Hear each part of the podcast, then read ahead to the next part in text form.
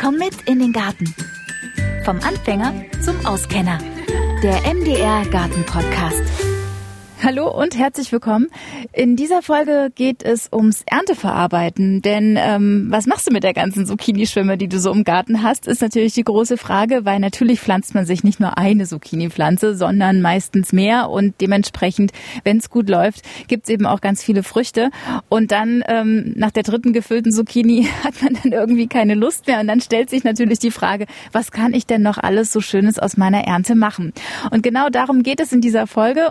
Und ein paar Ideen, Anregungen und Rezepte, die bekommen wir heute von Carina Boot-Peckham. Ich grüße dich, Carina. Schön, dass du da bist. Ich freue mich sehr, dass du mich eingeladen hast. Also Carina, für alle, die Carina Peckham noch nicht kennen, ist Foodbloggerin und auch ähm, ja, Kochbuchautorin und du hast einen mhm. Imbiss, ja, Bistro, Café. Genau des genau, Peckhams? In Erfurt des Peckhams, wo du wirklich ganz toll kochst, flexitarisch und wirklich für, jeder findet da was. Genau, für verschiedenste Ernährungsformen, von Low Carb bis Paleo, vegan, egal, alles geht. Wir machen heute, ähm, haben uns ja vorher schon ein bisschen überlegt, was wir vielleicht machen könnten. Mhm. Und ich würde gerne mit der Zucchini anfangen. Äh, was habe ich letztes Jahr draus gemacht? Ähm, ich habe Zucchini-Aufstrich gemacht. Mhm. Vielleicht einen Kartoffel-Zucchini-Auflauf. und äh, Das ist ja der ich, Klassiker. Ja, aber dann habe ich schon keine Ideen mehr. Was machst du aus Zucchinis? Ich esse wahnsinnig gerne gefüllte Zucchini. Die kannst du natürlich ganz klassisch mit Hackfleisch füllen, aber das kennt ja schon jeder, ist ja schon quasi langweilig. Aber man kann es auch ganz toll vegetarisch oder sogar vegan füllen, äh, indem man einfach gemahlene Mandeln nimmt. Mhm. Die kannst du dann mit äh, den sogenannten Pizzatomaten, also das sind so stückige Tomaten, die schon äh, vorgekocht sind, die man normalerweise auf die Pizza tut, ja. vermengen, mhm. die gemahlenen Mandeln und dann machst du einfach noch ein bisschen Gemüsebrühe dazu und schmeckst es noch mit verschiedenen Kräutern ab, die du gerne magst, zum Beispiel Rosmarin oder Thymian. Kannst auch gerne Oregano nehmen, dann geht es mir so ein bisschen in eine Pizza-Richtung geschmacklich. Und dann füllst du das in die Zucchini und kannst sie nicht nur im Ofen garen, sondern wenn du im Garten jetzt zum Beispiel keinen Ofen hast, nimmst du dir einfach einen Kugelgrill und setzt den Deckel drauf, dann wird das genauso schön gar. Ach ja, was kann man noch machen aus Zucchini? Also was ich auch wahnsinnig gerne esse, sind die berühmten Sudels. Die sind ja mittlerweile schon richtig bekannt. Also Zucchini-Nudels zum Beispiel in Spaghetti-Form, aber man kann sie auch in Bandnudelform schneiden und man braucht dafür noch nicht einmal unbedingt so einen Sparschäler. Mhm. Die finde ich immer relativ teuer, aufwendig, schwer zu reinigen. Ich habe bei mir in der Küche einfach nur äh, zwei verschiedene Sparschäler. Der mhm. eine ist ein Julienne-Schäler, der hat vorne so kleine Zacken dran die dann, wenn man einmal mit der Hand an der Zucchini entlang äh, raspelt, schon Zucchini-Streifen aus der Zucchini rausschälen. Und zwar in Spaghetti-Form. Mhm. Also man hat dann gleichzeitig zehn Streifen mit dem Julienne-Schneider. Und äh, was ich wahnsinnig gerne benutze für Bandnudeln, ist ein stinknormaler Sparschäler und habe dann einfach etwas breitere Streifen ja. und die nenne ich dann Bandnudeln. Und die müssen auch nicht äh, großartig in, in Salzwasser gegart werden, da werden sie nämlich schnell matschig. Mein persönlicher Geheimtipp ist eine gute beschichtete Pfanne mit ganz wenig Olivenöl und dann wirklich nur eine Minute kurz anbraten, dass die Zucchini auch wirklich noch grün und relativ knackig ist und eine kleine Prise Meersalz dazu und sonst gar nichts und gleich anrichten. Und was machst du da für eine Soße dazu? Am allerliebsten haben wir auch gleich das Thema Tomaten mache ich dazu eine Schmortomatensauce. Das funktioniert super, wenn man zum Beispiel verschiedene Tomatensorten auch im Garten hat. Die kann man mischen, da verbinden sich die Aromen dann richtig mhm. in der Soße. Das ist ein grandioses Geschmackserlebnis. Und ich habe da auch noch einen Tipp, äh, wie man es noch ein bisschen auf die Spitze treiben kann mit dem Geschmackserlebnis. Man kann sich nämlich zum Beispiel eine Auflaufform nehmen wäscht die Tomaten, dann kann man die äh, Tomaten halbieren oder vierteln, je nachdem, welche Größe sie haben und gibt sie zusammen mit einem Stück Feta in einer Auflaufform. Gibt dann noch etwas Olivenöl dazu, auch wieder Kräuter nach Wahl, die man idealerweise auch im Garten wachsen hat, wie zum Beispiel Rosmarin oder Thymian. Alles in die Auflaufform gibt es einfach für circa 20 Minuten bei 180 Grad Umluft in den Ofen. Und dann nimmt man die Form wieder raus und dann kann man das richtig mit einer Gabel alles verrühren und hat eine schöne, stückige, aromatische Soße, die perfekt zu den Sudels passt. Oh, das hört sich großartig an. Mm. Und kann man diese Soße auch einkochen? Das funktioniert. Also du kannst es ganz normal nach dem Wegprinzip machen, dass du äh, die Gläser äh, befüllst und dann entsprechend im Wasserbad einwächst. Das funktioniert super. Auch mit dem Feta hast du schon mal probiert? Das habe ich schon probiert. Allerdings äh, würde ich es im Kühlschrank aufbewahren. Also es ist äh, bei uns nie länger als drei Wochen im Kühlschrank gewesen, ungeöffnet. Da war es immer noch gut. Länger habe ich sie noch nicht bevorratet. Das muss man einfach schauen. Also man muss sich auch ein bisschen auf seine Sinne verlassen, wenn man selbst zu Hause einweckt. Das heißt, wenn man das Eingeweckte aufdreht und es macht diesen typischen Plöpp und dann kommt ein aromatischer, frischer Duft aus dem Glas, dann wird es nicht schlecht sein. Dann ist alles gut. Ich fragte nur nach wegen des, ähm, wegen des Feta-Käses, weil ich hatte letztes Jahr mal Möhrenpaste gemacht, mhm. Möhrenaufstrich mit Feta und das hatte ich nur im Keller stehen und das ist gekippt. Ja, das kann passieren. Also bei Feta, das riecht man dann auch ja. sofort. Also mhm. wenn man auf Nummer sicher gehen will, glaube ich, kann man diese Toma Schmortomatensoße auch ohne Feta machen und dann einkochen, dann funktioniert es auch auf jeden Fall, oder? Genau, also solange keine Milchprodukte drin sind, bist du auf der sicheren Seite, da kann nicht viel passieren, weil Milchprodukte äh, sorgen schnell dafür, dass es kippt. Aber wenn du es gut eingeweckt hast und sicher wirklich verschlossen hast und vakuumiert und im Kühlschrank zusätzlich lagerst, dann sollte es auf jeden Fall zwei bis drei Wochen durchhalten. Also mit den äh, mit deiner Tomatensauce, das werde ich machen mit der Auflaufform. Ist ja mega praktisch, muss ja nicht mal umrühren. Na, am Schluss dann schon.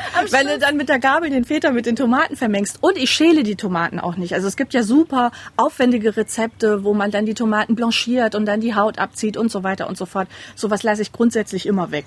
Und Karina, bei mir ähm, ist es ja gerade nicht so gut bestellt mit den Zucchini-Blüten. Ja, ich habe es gerade gesehen. Gammeln alle weg. Die Pflanzen sehen toll aus, ja. aber so ganz vorne die Spitzen, die da gammelt es so richtig, gell? Aber wenn man ordentliche Blüten hat. Ja. Was kann man denn damit? Man kann die doch auch irgendwie füllen. Ja, genau. Das, da gibt's ein ganz tolles Rezept, das esse ich wahnsinnig gerne. Und zwar kann man diese Zucchini-Blüten einfach ernten Idealerweise dann, wenn sie noch leicht vorne geschlossen sind, aber schon so ein richtig schönes Orange haben, also das typische Gelb-Orange der Zucchini-Blüten, dann kann man die ernten, wenn man mag, auch mit dem kleinen Zucchini-Stängelchen, der da unten noch dran ist. Und dann äh, wäscht man die Blüten, muss den Stempel vorsichtig rausholen in der Mitte der Blüte und dann legt man es zum ähm, Trocknen kurz auf ein Geschirrtuch. Dann nimmt man sich einfach ein bisschen Ricotta. Man kann natürlich auch Creme fraiche nehmen oder Frischkäse, was man gerade zur Hand hat. Reibt etwas Parmesan mhm. oder Grana Padano funktioniert auch. Und äh, wird das Ganze dann verrührt mit dem Ricotta bzw. dem Frischkäse. Dann kann man es noch mit Meersalz abschmecken. Und nach Gutdünken kann man dann natürlich Kräuter dazu tun. Basilikum zum Beispiel passt super.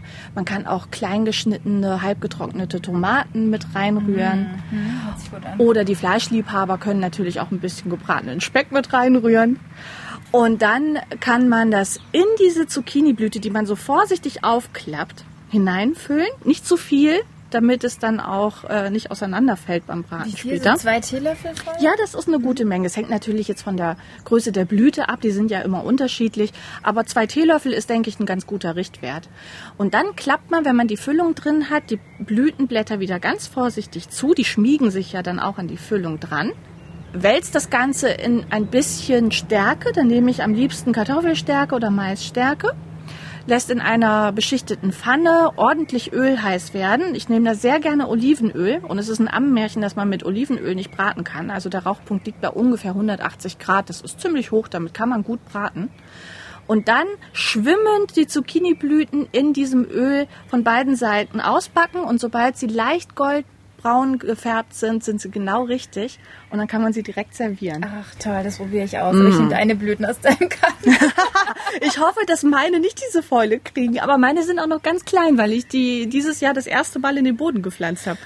Also mal gucken. Nein, es gibt auch welche zu kaufen, dann besorge ich mir immer Zucchini-Blüten. Aber du sagst, du nimmst den kleinen Stiel, das heißt, du erntest die männlichen Blüten. Die weiblichen, also die, wo die Zucchini-Frucht dran ist, nimmst du auch diese Blüten oder nimmst du nur die an den kurzen Stängeln? Also da muss ich gestehen, ich gucke nach den schönsten Blüten und wenn ich ganz viele Zucchini habe, was jetzt bei mir im Garten nicht der Fall war, aber bei einer Freundin, wo ich das mal ausprobiert habe mit dem Rezept, dann nehme ich auch mal welche, wo die, die kleine Zucchini hinten dran hängt. Das äh, kann ja dann auch die extrem reiche Zucchini-Ernte, wenn man das will, ein bisschen minimieren, wenn man gar nicht mehr weiß, wohin mit dem also Ganzen. Knippst du die Frucht dann ab?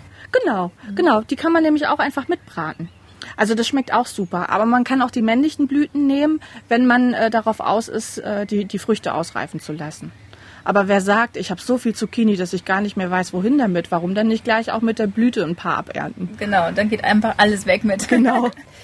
Dann gibt es ja auch ähm, Kohlrabi relativ viel. Also ich habe zum Beispiel dieses Jahr eine super tolle Kohlrabi-Ernte. Ähm, aber nach einem Roh zwei, am zweiten Tag noch ein roher essen, boah, reicht mir dann auch, muss ich ganz ehrlich sagen. Ich habe jetzt mal ein Kohlrabi-Gemüse mit Möhren gekocht. Mhm. Das war auch sehr lecker. Aber es gibt auch noch mehr, was man mit Kohlrabi machen kann. Was machst du denn? Ja, am allerliebsten mache ich Kohlrabi Pesto. Kohlrabi Pesto. Ja, das Witzige ist, dass mich darauf äh, mal ein Markthändler vom, vom Erfurter Wochenmarkt auf die Idee gebracht hat. Äh, weil er hat gemeint, guck mal, wie schön das Blattgrün ist. Und da ist es ja so schade drum und da kann man ganz toll Smoothies draus machen.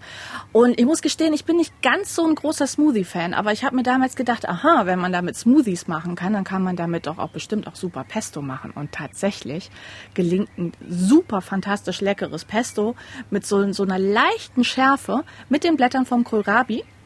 Und den Kohlrabi selbst kann man dann einfach klein geschnitten, in Pommesform nenne ich es immer, in das Pesto aus seinen eigenen Blättern hineindippen. Das ist ja toll. Was braucht man dafür? Man braucht dafür überhaupt nicht viel. Ich bin ein ganz großer Fan von unkomplizierten Rezepten mit wenig Zutaten. Ich nehme unheimlich gerne Cashews. Wer es ganz schnell haben möchte, kann sich sogar schon gesalzene, geröstete Cashews kaufen und hat dadurch auch noch so ein leichtes Röstaroma in seinem Pesto. Ähm, wer ganz äh, klassische Cashews gekauft hat, braucht ein bisschen Salz und Olivenöl. Und das war's. Man kann natürlich noch Parmesan mit dazu rühren. Muss man aber nicht, weil das Ganze schmeckt durch die Cashewkerne sowieso schon recht käsig. Okay, was hast du jetzt hier mitgebracht? Das sind Das sind jetzt schon gesalzene, geröstete Cashews, damit man entsprechend das Aroma im Pesto hat. Dann ist hier das Olivenöl. ja. Dann haben wir hier den wunderschönen Kohlrabi. Da muss man natürlich darauf achten, dass die Blätter schön sind, keine fauligen Stellen haben. Aber ich nehme, da sind manche sogar ganz überrascht, auch gerne die etwas größeren Blätter. Also es müssen jetzt nicht die ganz kleinen, winzigen, feinen sein, sondern mittelgroße Blätter, solange sie noch knackig grün aussehen und nicht welk sind, nehme ich auch sehr gerne fürs Pesto. Und auch ein Großteil der Stiele tue ich einfach mit in den Mixer. So, ich benutze für sowas, wenn ich kleinere Pesto-Mengen habe, unheimlich gerne so, so ein äh, Pürierstab-Mixer-Set, weil in diesen großen Mixern hat man immer das Problem, das erzählen mir auch immer ganz viele Gäste, dass das alles am Rand kleben bleibt und in der Mitte dreht es sich durch. Das heißt, du hast hier so einen Becher, wo unten dieses Messer drin ist. Genau. Und dann hast du einen Aufsatz für oben drauf. Richtig, also den klassischen Pürierstab, den man ja überall kennt, setzt man dann auf diesen Aufsatz mit dem Messer oben drauf. Und da kann man auch ganz kleine Pesto-Mengen dann machen. Und dann fülle ich jetzt hier einfach die Cashews rein. So. Dann habe ich die Kohlrabi-Blätter natürlich vorher gewaschen. Und entweder man schneidet sie klein oder man kann sie auch mit der Hand einfach ein bisschen klein rupfen. Man kann dabei auch ruhig den Stängel mit reingeben. Da spart man sich sogar das Schneidebrett. Ich bin auch immer ein großer Fan von Rezepten mit wenig Abwasch. Vor allem im Garten. Also du nimmst quasi einmal komplett den ganzen Kohlrabi verarbeitest du jetzt. Die Stiele? Ja, ja, genau. Einmal alles. Man kann quasi gar nicht genug von dem Blattgrün haben. Ich finde, je mehr Grün dran ist, desto aromatischer wird das Pesto und die Stiele, die knacke ich auch einfach klein. Und dann gebe ich das Olivenöl oben drauf. Das mache ich immer, wenn ich koche, nach Gefühl. In den Rezepten muss ich natürlich dann immer hinschreiben, so und so viel Teelöffel, so und so viel Esslöffel. Aber wenn man das zwei, dreimal gemacht hat, dann kriegt das jeder auch nach Gefühl hin. Weil ob es jetzt ein Esslöffel mehr oder weniger Olivenöl ist, ist eigentlich dann egal. egal. So, und jetzt setze ich einfach den Pürierstab oben auf. Und entweder es klappt jetzt sofort oder wir müssen gleich einen ganz kleinen Schluck Wasser mit hinzutun. Das hat einmal den Vorteil, dass es sich dann nicht durchdreht, sondern leichter vermengt und es bildet sich eine Emulsion. Also wenn man Olivenöl mit Wasser vermengt, sieht das Ganze noch cremiger und noch käsiger aus, obwohl wir gar keinen Käse drin haben. Aha. So, jetzt schauen wir mal, ob es durchdreht oder ob es gleich klappt. Ah, klappt gleich. Super cool. Und jetzt ist der perfekte Zeitpunkt, um zu gucken, muss noch irgendwas dazu. Ich würde jetzt zum Beispiel nach Augenmaß sagen, ich kipp einfach noch ein bisschen Olivenöl mit dazu, weil das Ganze noch nicht sämig genug ist. So, und wenn man nach Gefühl kocht, ist natürlich Abschmecken super wichtig. Das heißt, ich schaue jetzt einfach, passen die Komponenten schon gut zusammen oder brauchen wir zum Beispiel noch ein bisschen extra Salz. Also für Liebhaber von salzarmen Gerichten wäre das jetzt perfekt. Ich habe hier auch noch Salz. Ich habe ein Laster, ich liebe Salz. Das heißt, ich kippe jetzt auf jeden Fall noch was dazu. So, Achso, jetzt du es nochmal. jetzt mixe ich es nochmal. Und dann schmecke ich gleich nochmal ab und weiß, ob der Salzgehalt jetzt super ist. Aber guck dir mal diese Farbe Oh, an. sieht toll aus. Gell? Und es riecht Das auch gut. So ein tolles Grün. Es riecht ein bisschen wie Sauerampfer. Ein bisschen. Und man schmeckt auch das leicht kohlrabige heraus. Ähm, Geht ein bisschen in die Richtung von Sauerampfer. Erinnert auch einen Hauch an Petersilie. Und insgesamt schmeckt es einfach nur frisch nach Garten. Und das ist jetzt die stückige Version, die ich sehr gerne mag. Du kannst aber, wenn du es ein bisschen cremiger haben möchtest, dann auch einfach noch ein bisschen Wasser mit dazu kippen. Dann wird das Ganze noch ein bisschen cremiger, sämiger und hat diese ähm, emulsionsartige Konsistenz. Ah, ich finde es toll so. Ist klasse, gell? super. Auch das Stückige hast du auch was zum Beißen. Sowohl die, die leicht vorhandenen äh, Cashewstücke, die man noch sieht, und äh, das Knackige von, von den Stielen mag die ich bei frischem. Kohlrabi sehr gerne. Mm, also jetzt würde ich einfach den Kohlrabi klein schneiden. Dippe das in das Pesto Genau rein. so. Ich richte das dann am allerliebsten auf den Teller so an, dass ich in der Mitte ein Schälchen habe mit meinem frisch gemachten Pesto. Und drumherum richte ich dann sternförmig meine Kohlrabi-Pommes an. Und dann kann man sich das einfach immer vom Rand nehmen und dippen. Funktioniert übrigens genauso gut. Noch ein Tipp mit Möhren. Kann man natürlich auch mischen. Also auch das äh, Blattgrün von Möhren kann man mit genau dem gleichen Rezept, nur dass man Kohlrabi eins zu eins ersetzt durch Möhre, kann man genauso machen. Auch mit Cashewkernen. Cashews sind sowieso mein Geheimtipp für Pestos, weil die so, so eine gewisse Cremigkeit haben und nicht zu dominant sind. Deswegen verstehen sie sich mit nahezu jedem Blattgrün, das essbar ist. Das ist ja toll. Mm, Das finde ich großartig. Und Karina, du hast auch Girsch mitgebracht und ich habe auf deinem Blog gesehen, dass du ein Girschpesto gemacht hast. Ist es auch auf Basis von Cashews? Genau. Das Grundprinzip ist sehr ähnlich. Und zu Giersch muss ich dir noch eine kleine Geschichte erzählen. Weil Giersch ist ja eigentlich etwas, was man nicht so auf dem Speiseplan hat. Aber im Garten. aber im Garten. Genau. Und normalerweise ärgern sich ja alle und sagen, oh je, dieses Unkraut. Und jetzt muss ich die ganze Zeit jäten. Und es nervt. Und ich krieg das Kraut einfach nicht in den Griff. Und ich muss gestehen, ich habe die ganze Zeit gehofft, weil ich bin ja jetzt Gartenneuling. Ich habe erst seit Herbst letzten Jahres einen Garten. Ich habe gehofft, dass ich Giersch im Garten habe. Echt jetzt? Weil mir Freunde immer wieder erzählt haben, was sie alles Tolles aus Giersch gemacht haben. Und ich wollte unbedingt mal ein Gierschpesto probieren. Und man kann es ja sogar als äh, Quiche-Einlage nehmen oder als Belag für Pizza.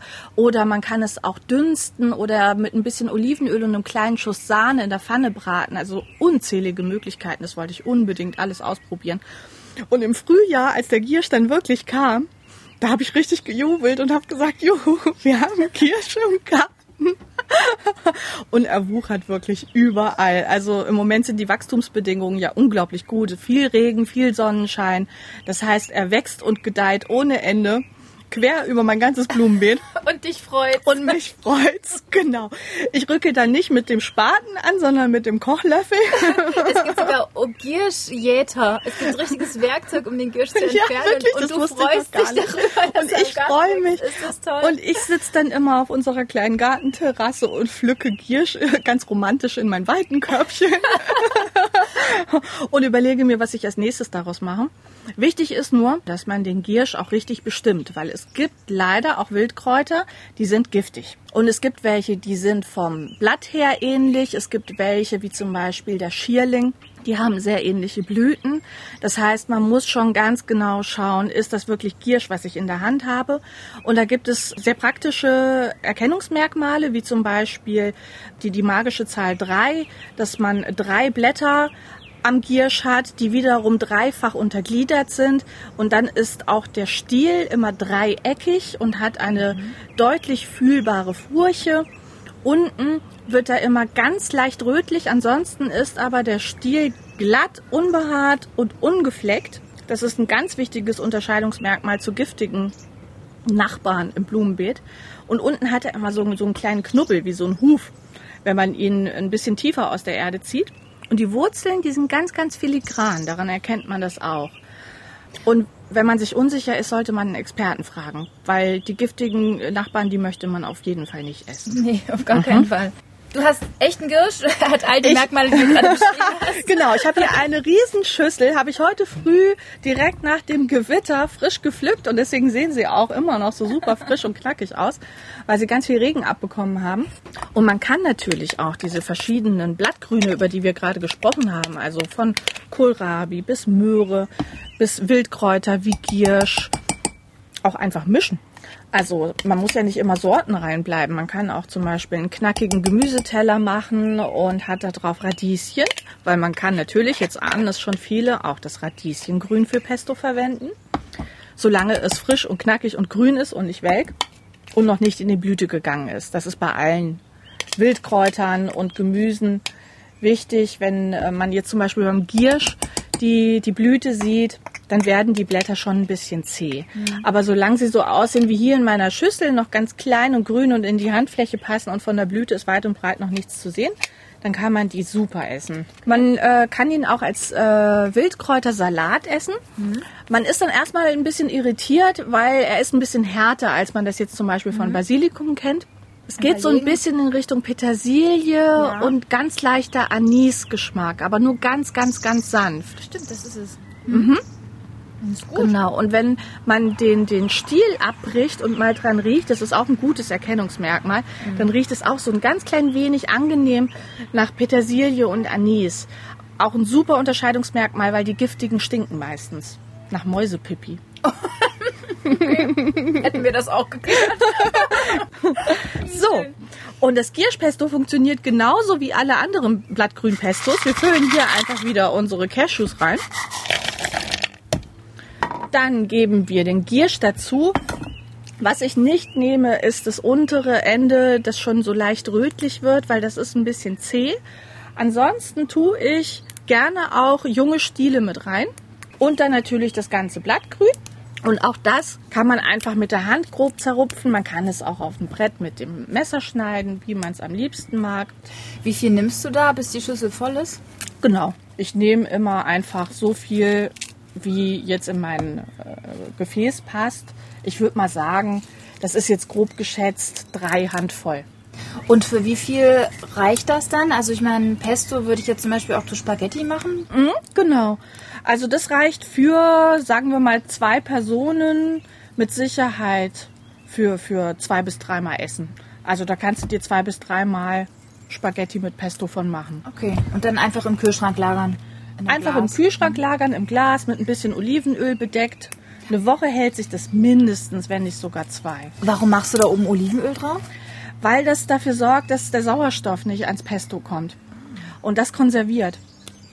Also das ist bei sehr vielen Rezepten so, auch bei Humusrezepten zum Beispiel, also pürierten Kichererbsen mit Sesammus.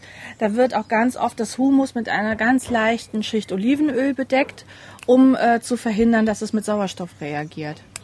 Könntest du das auch mit Mandel, äh, gemahlenen Mandeln machen oder? Ja, man kann es auch. Cashews, weil die einfach vom Geschmack her und, und gut binden auch. Ja, also man kann es auch mit äh, Mandeln machen, man kann es auch mit Walnüssen machen, man kann natürlich auch die traditionellen Pinienkerne nehmen, die aber unglaublich teuer sind und die werden auch immer teurer. Man kann Sonnenblumenkerne nehmen, also es sind unheimlich viele Möglichkeiten, die man da hat. Aber ich bin tatsächlich auf den Cashews hängen geblieben. A, weil sie nicht so teuer sind wie Pinienkerne und B, weil sie diese gleiche wundervolle Cremigkeit haben. Das äh, schaffe ich normalerweise mit Mandeln nicht. Das wird immer ein bisschen stückiger. Und äh, bei Walnüssen und Sonnenblumenkernen habe ich immer das Problem, dass sie sehr dominant sind geschmacklich. Mhm. Und äh, dann so ein Kraut wie Giersch ähm, sein Aroma nicht voll entfalten kann. Äh, die Cashewkerne, die nehmen sich geschmacklich etwas zurück. Das finde ich sehr angenehm. Jetzt ist aber schon voll hier. Ja, jetzt reicht's, gell? oh, ich habe sogar noch eine essbare Blüte da drin. Aber die kommt gleich erst ins Spiel und nicht sofort. Weil wenn ich die jetzt mitpürieren würde, dann gäbe es ja einfach nur einen braunen Einheitsbrei. Das wäre ja schade. Das heißt, ich püriere jetzt erst mit ein bisschen Olivenöl und dann kommt noch etwas Blütenkonfetti dazu. Aber erst wird jetzt gemixert. So, und das Prinzip ist immer gleich. Das ist das Tolle dran. Wenn man einmal das Prinzip aus dem FF beherrscht, dann kann man 2000 Pestos machen. Und am liebsten würde ich jetzt auch den Schluck Wasser mit reinmachen, weil dann kann ich dir den Effekt zeigen, was passiert, wenn man ein bisschen Wasser mit dazu gibt. und das Ganze ein bisschen sämig, cremiger wird und nicht ganz so stückig. Noch ein kleiner Schuss Olivenöl dazu und dann wird wieder losgemixert. Jetzt kannst du das hier ganz toll sehen, wie sich die Emulsion gebildet hat. Gell? Das wird dann nämlich auch schon so ein bisschen cremiger und weicher hier im Vergleich. Hier hast du das Kohlrabi-Pesto von gerade, das ist dann stückiger. Und hier bildet sich die, die sämige Konsistenz. Und je länger ich mixere, desto sämiger wird das Ganze. Also man kann das steuern, wie sämig oder stückig das Pesto ist. So, jetzt bin ich zufrieden.